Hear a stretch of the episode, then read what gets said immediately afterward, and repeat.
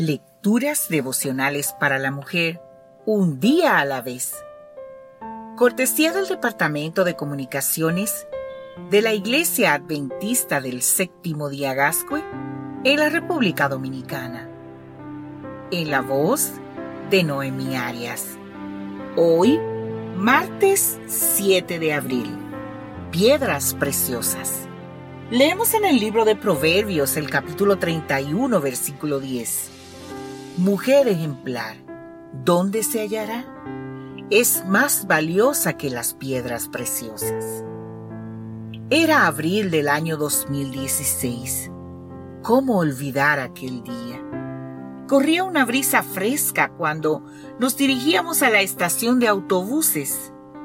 Aún no habíamos rentado un auto y, como turistas, esperábamos conocer bastantes lugares hermosos del Perú. Así que estábamos paseando a pie.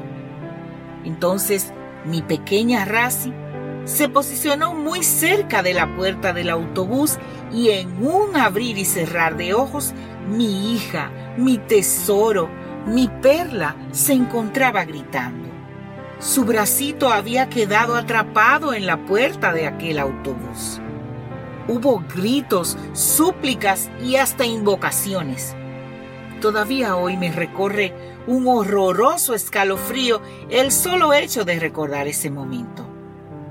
Pero fue en aquella experiencia difícil cuando mi hija y yo vivimos la historia más impresionante que habíamos pasado juntas hasta la fecha. Un hombre que se encontraba en el andén agarró la puerta y sabiendo que Raciel era para mí como una perla que estaba a punto de salir dañada. Jaló la puerta del autobús, aparentemente sin esfuerzo alguno, como si esa puerta fuera de plastilina, y luego delicadamente liberó el brazo de mi hija. Sin darnos tiempo siquiera a reaccionar, aquel hombre desapareció.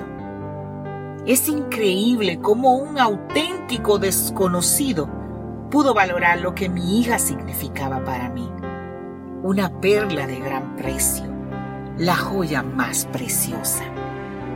Las perlas llegas a ser lo que son porque una arenilla se cuela dentro de la ostra, obligándola a defenderse, expulsando una sustancia que con el tiempo se convierte en una perla. Después, para poder pulir esa perla, se utilizan polvos abrasivos. Luego se repara minuciosamente y se limpia para sumergirla finalmente en un ácido. Los cambios bruscos de temperatura deben ser evitados, pues las perlas son sumamente frágiles. Cualquier procedimiento inadecuado le haría perder su color y su valor. Fíjate cuántas circunstancias deben darse para que una perla llegue a ser lo que es. Cuánto cuidado, trabajo y esmero hay que poner en ella. Pues eso es lo que hace Dios para que tú y yo seamos piedras preciosas. No escatima esfuerzo alguno.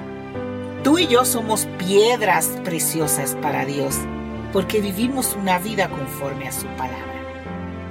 Tal vez somos difíciles de pulir, sensibles a los cambios, frágiles a la rudeza, pero al final del proceso brillamos con la luz del Evangelio. Esa luz es vida para todas las personas que nos rodean. Por eso, no dejemos de brillar con nuestra conducta.